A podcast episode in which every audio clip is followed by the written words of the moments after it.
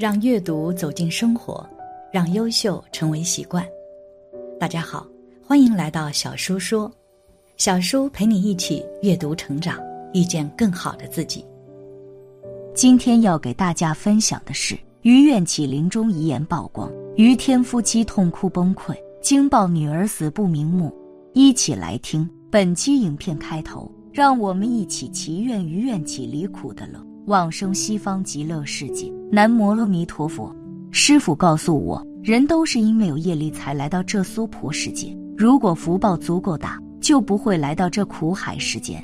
是由业力牵引来欠债还债，结缘了缘，业力大小决定福祸之深。苦就是人生的本质。如果感知不到苦，人就容易被世间虚妄名利假象所迷惑而颠倒妄想。在六道里不断轮回，这不是好事。因为知苦，所以才会发出离心，才会觉悟离苦的乐。资深艺人于天，李亚平的二女儿于愿琪八年前罹癌，一度宣布抗癌成功，但近年复发。十八日传出病况不乐观，于天透露女儿还用手势示意让他走。于天日前带着两个外孙探视于愿琪，终于激起他求生意志。未料。于愿起仍不敌病魔，于二十一日下午病逝于台北荣总，享年三十九岁。于天在儿子于祥全搀扶下，声泪俱下说：“刚刚走了。”他哭红双眼，宣布女儿于愿起病逝消息。早上来还好好的，一下子情况就很糟。我们本来想要急救，但他已经写了放弃急救通知书，这样也好，也不必那么难过痛苦。走的时候，他眼睛都不闭。我跟亚平跟他讲说，我们放下了，他才稍微避一下，这样也好脱离痛苦。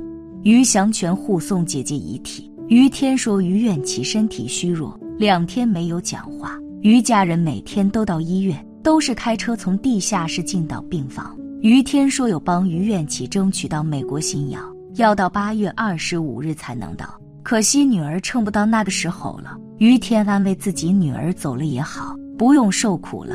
他与癌症整整抗争了十年，可怜的孩子。他也透露，于愿起前两天有录像讲了些遗言，并表示改天再向媒体告知遗言内容。其实，于愿起抗癌之路走来相当艰辛。他自二零一四年发现直肠癌第三期后，复发过三次，八年来历经七十次化疗，癌细胞甚至扩散到肝脏、淋巴、肺部、大腿胯骨处等处。今年四月。于愿起已经做疗程做到产生抗药性，无法再化疗，只好改采用最新疗法，用镭射手术刀照射肿瘤，甚至肺部癌细胞增多，大小更从零点三多公分长大至一点多公分。于天也因担心爱女病情，七月底出现小中风前兆。当时李亚平现身立法院，除了谈老公身体状况，也提到于愿起病情，表示女儿体力直落，站都站不起来。他心疼爱女，他只要站起来就会全身痛，一定要吃止痛药。由于他营养不良，体内血红素、白血球、红血球等数据都未达标准，输血也没有用，让李亚平忍不住难过落泪。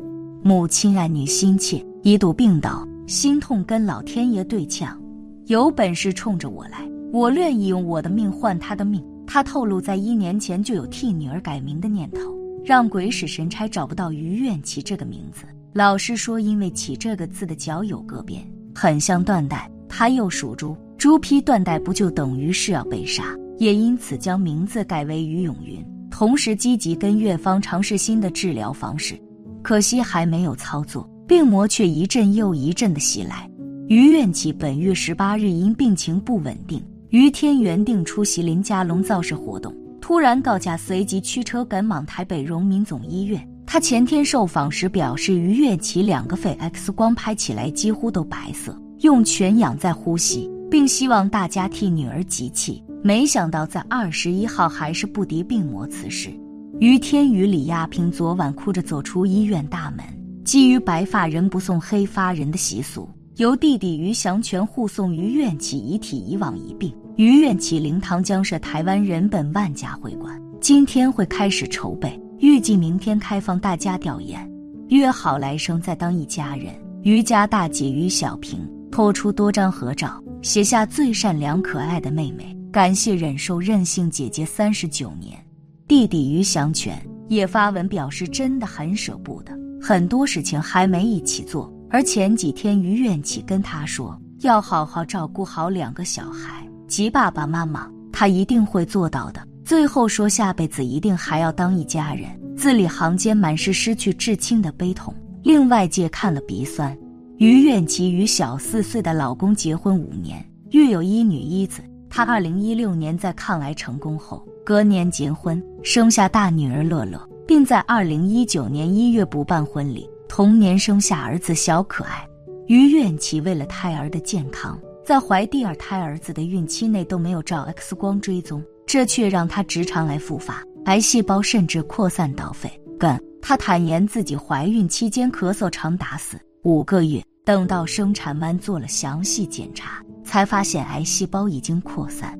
据悉，于愿琪常年抗癌，最担心的就是一双儿女。四岁女儿乐乐年纪虽小，却知道妈妈常需要进出医院治疗。有次于祥全曾问他想要什么玩具，他童言童语地说：“要买听诊器，想借由玩具听诊器替妈妈看病，希望妈妈能早日康复。”而于愿琪在二零二零年曾分享心路历程，透露自己在得知罹患癌症的时候，一直保持我会好的态度，努力抗癌。后来他因为化疗太痛苦，曾经打电话跟妈妈说要放弃，遗书也已经写好了，希望乐乐可以照顾弟弟，弟弟长大后也要保护姐姐，期盼两个孩子永远幸福快乐，并约定下辈子还要当一家人。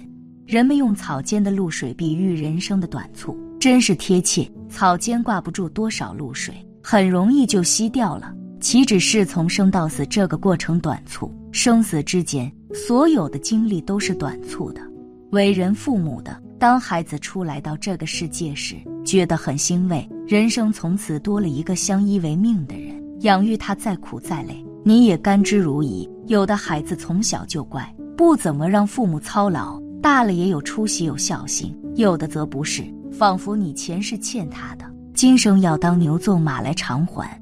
确实是，子女与父母在往昔世的姻缘是不同的，所以这一世投生到你家，是来报恩的还是来索债的，真不好说。不过父母们不管这些，只要是自己的孩子，都会不顾一切去疼爱。然而，所谓相依为命，也只有很短的一段时间。